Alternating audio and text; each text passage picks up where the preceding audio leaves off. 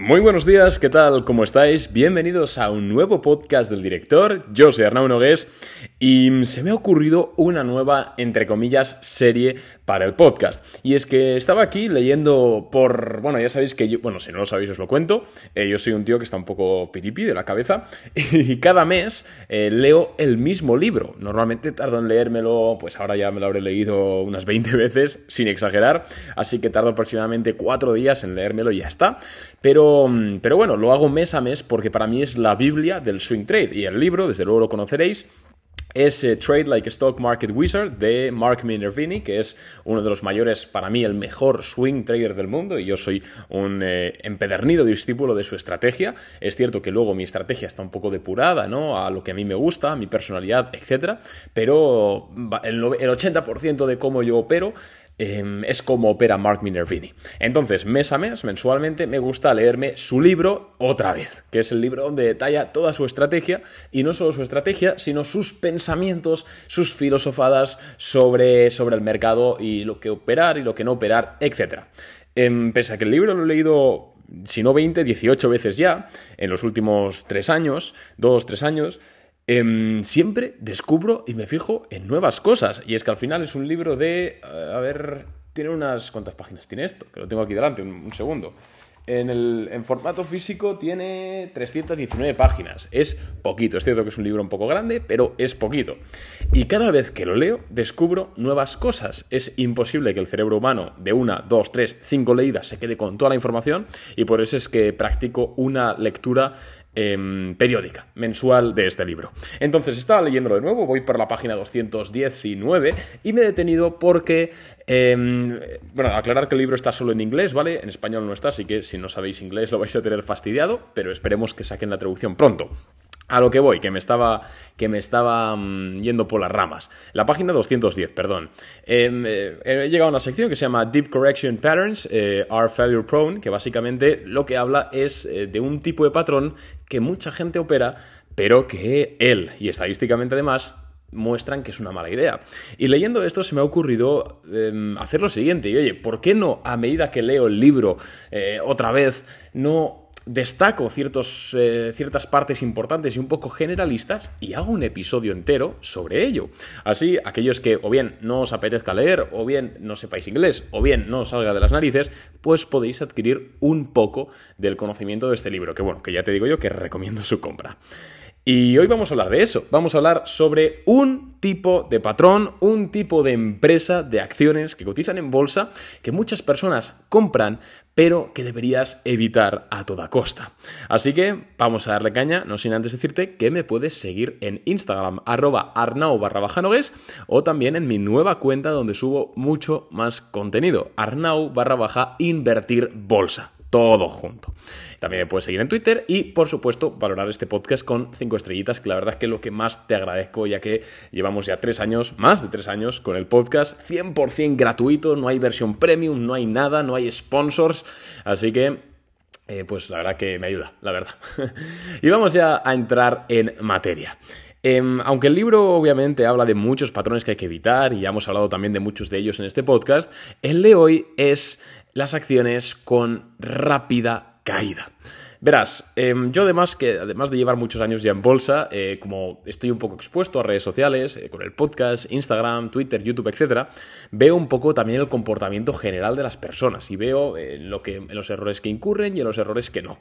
Y uno de los más em, populares es encontrar una empresa que un día ha caído, por ejemplo, un 40% por lo que sea, y comprar.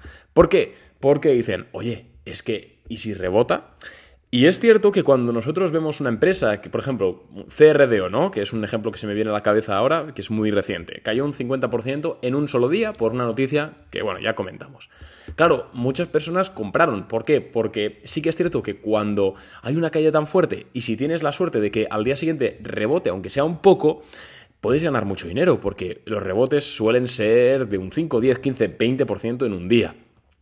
Pero, y aquí va la cosa importante, Mark nos, en el libro, y yo también, suscribiendo sus palabras, nos invita a evitar este tipo de operaciones. Cuando una empresa cae, no hace falta que sea en un día, en una semana o en dos semanas, un 30, 40, 50%, 60% o más, es claramente porque hay algo que no funciona bien. Eh, se sepa todavía o no se sepa todavía, ojo, porque en ocasiones eh, podemos ver una empresa que ha caído un 50% en los últimos cuatro días y decimos, ostras, pero si no hay ninguna noticia, no hay ninguna razón así a priori. Mark en el libro nos invita a desconfiar y pensar que esa venta no se ha producido por arte del Espíritu Santo, sino que aunque no haya ninguna noticia publicada, algo está pasando dentro de la acción, porque al final ninguna acción en la que no le pase nada cae un 50% o un 40%. Esto está claro. Entonces, si tú eres uno de esos operadores que, mm, bueno, pues se dedica a comprar este tipo de, configuraciones técnicas, realmente deberías evitarlo. Pero, Arnau, ¿y si yo espero a esta caída y compro y digamos, no tengo prisa, no voy con stop, con un dinero así que no que puedo perder, tal, y me espero un poquito, ¿no sería buena idea? Al final, el mercado sabemos que en el corto plazo puede resultar irracional y quizás en una caída del 50% en un día eh, puede ser que se haya pasado o puede ser que haya un factor miedo. Y es cierto, puede ser, pero ten en cuenta que cuando una empresa se desploma un 50% en un día, hay miles, y miles de inversores que están pillados. Es decir, inversores que compraron justo antes, en días previos, semanas previas a la caída, y que están esperando el, el más mínimo rebote o subida para rápidamente vender. Y es que esto es lógico. Imagínate que tú compraste CRDO eh, antes de que cayese un 50%. Claro, eh, ¿qué, pasa? normalmente las personas no la venden en el momento de la caída, sino que dicen, oye, voy a, ya que estoy perdiendo, no tengo nada más que perder, voy a esperarme una semanita, dos, a ver si rebota, y bueno, en, en vez de perder un 50%, pierdo un 35% o un 40%. Entonces, en este tipo de empresas que han caído de forma muy repentina, insisto, haya noticias o no, hay mucha masa de capital esperando a un mínimo rebote para, presionar el, botón de venta y vender. Y es por eso que si nos fijamos en la mayoría de gráficos de empresas que caen en muy poco tiempo o de incluso índices, vemos como hay una caída, luego en el caso de que se produzca un rebote, dura muy poco, en ocasiones incluso menos de un día, para seguir cayendo más abajo. Eh, porque ya no solo se suma la fuerza de venta de los que estaban antes, sino también la fuerza de venta de estos especuladores en los que espero que no te encuentres tú, que han comprado nada más la caída. Y es que mm, quiero que sepas esto. Em, siempre que me preguntan, oye Arnau, eh, resume tu operativa en una frase, en dos frases, o algún colega, ¿no? Que fui el otro día a tomarme a cenar con unos colegas y me dijo uno, oye Arnau, pero ¿cuál es tu forma de pensar en los mercados, cómo operas tú, cuáles son tus máximas, así de forma resumida. Y yo em, siempre digo, el mejor indicador es el precio, el precio. Hemos, em, las películas nos han metido, las películas, las series, em, los, incluso libros así medio de autobiografías, nos han metido en la cabeza que se gana mucho dinero en los mercados, digamos, estando equivocado, siendo la, oveja negra hasta que tiene razón. Recordemos la película de, bueno, la que sale Michael Barry em, por Kristen Bell, ¿cómo se llama? La gran apuesta, que va sobre, bueno, los que se pusieron corto en el, mercado inmobiliario en 2007 y al principio todo les iba mal, se reían de ellos, bla, bla, bla, y luego ganaron muchísimo dinero, que sí, que no digo que no se pueda hacer eso, que no digo que no haya pasado y que seguirá pasando, pero toda esta literatura lo que está haciendo básicamente es dar una idea a los inversores minoristas equivocada, dar una idea de, mm, que tienes que estar, eh, tienes que ser un, un antagonista, ¿no? Tienes que ir a por una tesis que nadie la valore, etc. Y no, no, no. El mejor indicador es el precio.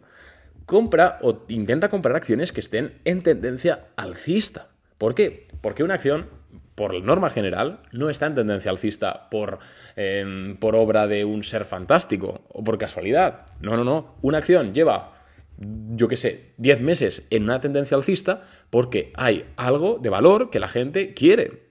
Porque la empresa está creciendo, porque las ventas crecen, porque los márgenes expanden, porque están teniendo ventajas competitivas increíbles, lo que sea. Y de, misma, y de forma análoga, cuando una empresa lleva 10 meses cayendo, exceptuando excepciones, es por algo. Es porque están elevándose sus costes, porque está decreciendo, porque está bajando perspectivas, lo que sea. Entonces, de verdad, os digo, chicos, así es como yo llevo siendo rentable los últimos tres años y así es como Boring Capital es rentable mes a mes para los clientes y todo. Compramos acciones en tendencias alcistas y evitamos acciones en tendencias bajistas. Punto. Punto. Así de simple. Y bueno, oye, Raúl, pero es que no. Luego, obviamente, entran muchas cosas en, juego, no os voy a mentir. Hay miles de acciones que están en tendencias alcistas y igual de esas miles, a mí me interesan dos o tres. Y ya está. Por supuesto, hay que investigar mucho más. Pero lo que voy es eso. Siempre tratad de ir a favor de la corriente. Porque incluso aunque aunque estéis eh, mirando una empresa que está súper sobrevalorada y que a nivel lógico puede que caiga, como fue por ejemplo Tesla en 2021, o que luego hubo una caída del 70%, si recordáis, o sea Limited, o, Etsy, o UPST, hay miles de ejemplos, aunque sea eso, si estás haciendo swing trade y vas con stop loss, ¿qué más te da? ¿Qué más te da esas tesis em, a dos años? Obviamente tienes que tenerlas en cuenta, por supuesto, no estoy diciendo lo contrario, pero quiero decir que trates siempre que ir, trata siempre de ir con el rebaño, pero siendo consciente de en lo que estás entrando y por qué. ¿Vale? Porque a veces también el rebaño entra mucho en FOMO, en Fear of Missing Out, y empiezan a comprar acciones que realmente son una mierda, como puede ser Nicola, eh, como puede ser Credo Technologies. Eh, ¿Por qué? Porque el rebaño eh, normalmente no mira más allá. Tú tienes que ir con la tendencia, con el rebaño, pero siendo el pastor, teniendo ese conocimiento de mirar un poquito más en profundidad, no solo el gráfico. Pero el gráfico es importante. Creo que ha quedado claro lo que, lo que querido expresar en este podcast, así que no te voy a quitar más tiempo. Muchas gracias por escucharme y recuerda que si quieres ser, si quieres hacerte cliente Boring Capital, a partir de 2.000, 3.000 euros dólares, el servicio históricamente sale rentable, se paga solo. ¿Qué es el servicio Boring Capital? Bueno, pues básicamente es nuestro servicio donde, bueno, en el que ya más de 260 clientes eh, confían, 260, vaya barbaridad. Y básicamente mandamos resúmenes diarios en podcast de mercado, analizamos semanalmente las acciones que proponen los clientes, tienes contacto uno a uno conmigo por Telegram para preguntarme, oye Arnau, es que he visto este fondo, bla, bla, bla, lo que quieras. Y por supuesto, y lo más importante, vas a recibir las ideas de inversión en tiempo real que nosotros mismos realizamos en tu móvil. Por ejemplo, ayer hicimos una nueva compra que no puedo decirte cuál es, porque es únicamente para los clientes, pero la verdad es que eso, y puedes consultar nuestras rentabilidades de los últimos meses de forma pública y 100% transparente en la web. Somos el único servicio que publica mensualmente el 100% de sus operaciones de forma pública, pregúntate por qué. Y nada más chicos, un abrazo y nos vemos en el siguiente podcast. Chao.